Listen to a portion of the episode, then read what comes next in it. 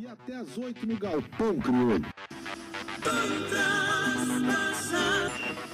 Aire, edición tarde. La voz del Perú.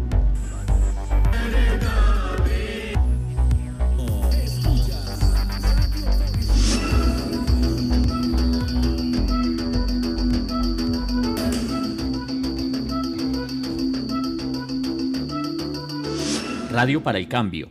Debates en transición. Hola, soy Vladimir Montaña y el día de hoy vamos a conversar sobre un tema que llamó profundamente la atención del Foro Social Panamazónico 2020, la justicia fiscal.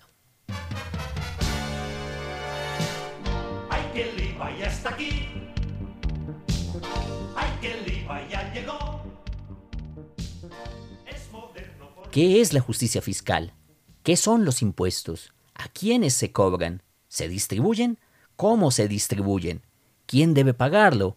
¿Debemos pagarlo? Y si nos negamos a pagarlo, No suben la renta, no suben la luz, no suben las tortillas, no suben la gasolina, subieron la mota, también el alcohol. Y el gobierno va a ser el ganón, y es que nuestros impuestos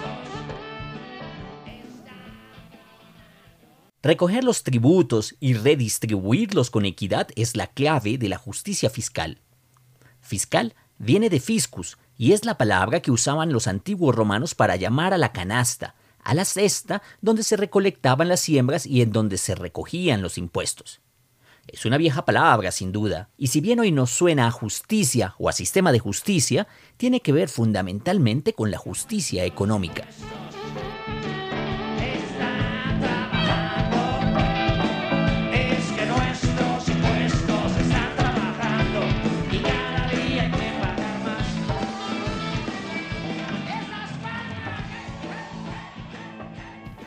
La justicia fiscal ha sido desde hace siglos uno de los ejes centrales del debate político, y podríamos decir que allí hay dos grandes ideas confrontadas.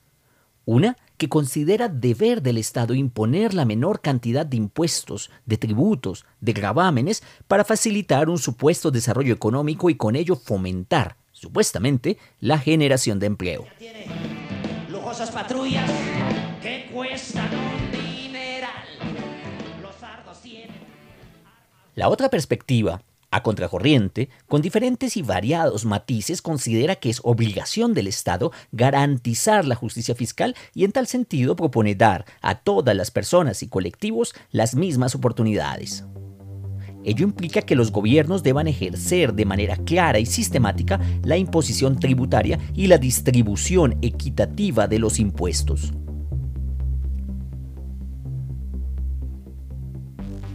Aquí, en este punto, es donde se abre nuestro debate. Intentaremos demostrar en este conjunto de programas radiales que sencillamente no todas las personas podemos pagar los mismos impuestos y en la misma proporción, y que para lograr equidad se requiere justicia al momento de la redistribución.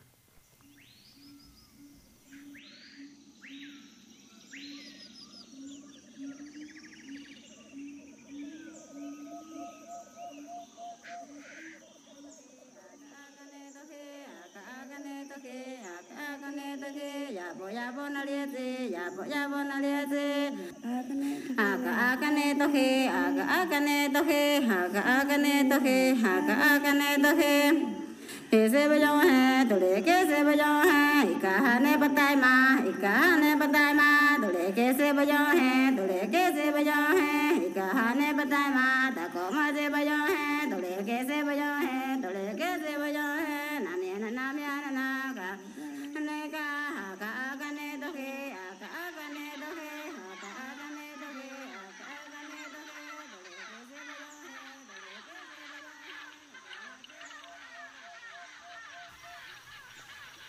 Vamos a concentrarnos en el mundo amazónico.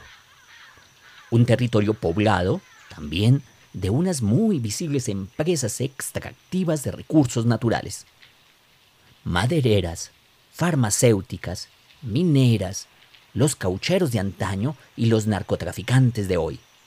¿Acaso ellos pagan impuestos? Y si los pagan, cómo se distribuyen esos recursos, quién decide cómo se distribuyen y quién vigila que se distribuyan con justicia.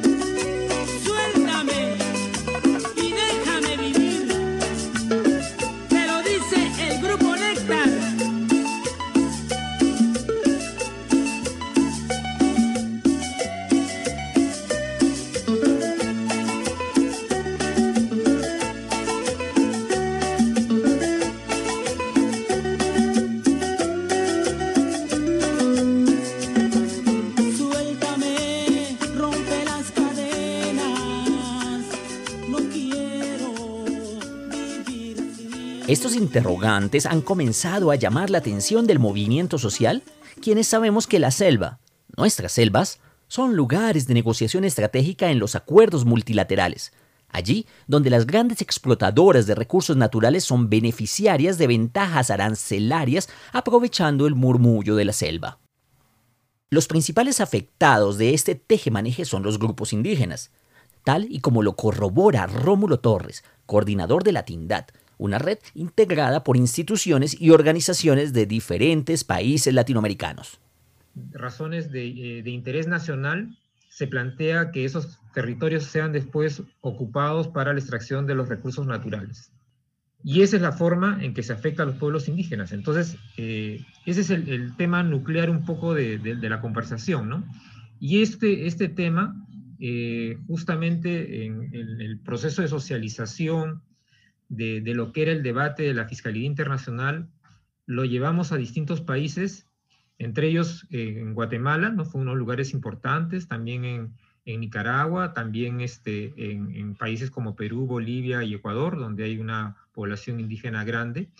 Y llegamos también a este espacio que se llama el Foro Social Panamazónico, que es una gran confluencia de organizaciones que están trabajando en la defensa del territorio y del cuidado de la naturaleza.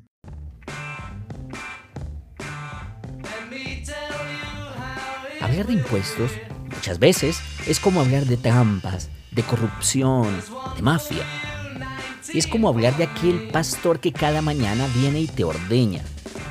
Rosamilia Salamanca de la Corporación de Investigación y Acción Social y Económica, CIACE, y quien ha venido analizando el asunto en Colombia, sostiene que que tener también entre nosotras y nosotros una pedagogía de lo que significa el impuesto, porque como la situación de redistribución y de carga impositiva es tan desigual en América Latina y tan excluyente, eh, la gente no entiende muy bien cómo es que se maneja el tema de los impuestos. Súmale el gravamen del pasivo del sobrante y a la base imponible de la parte contratante la prorrata transitoria singular. Dedúcela de la cuota del valor amortizar. Tecnócratas, economistas, gentes de bien educadas en las universidades de bien son, entonces, quienes pueden y quienes deben hablar de los impuestos. El resto somos unos irresponsables populistas. Por lo menos eso es lo que nos quieren meter en la cabeza. Necesitamos entonces aprender, aprender de este tema, hacer pedagogía, tal como lo solicita Viviana Ramírez, representante del Consejo Maya de Guatemala, quienes vienen observando con mucho interés lo que estamos discutiendo en la Panamazonía. ¿Se repite?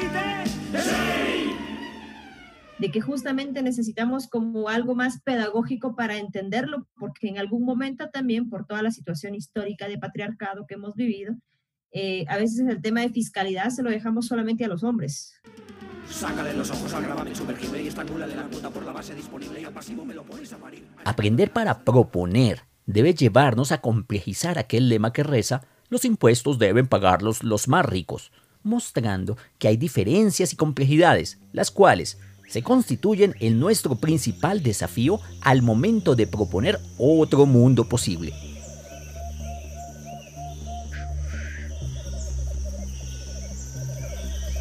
Con estas ideas sobre la mesa terminamos el programa de hoy y les esperamos en la próxima emisión de Radio para el Cambio, donde presentaremos la segunda parte de la discusión sobre la renta básica universal y sin condiciones.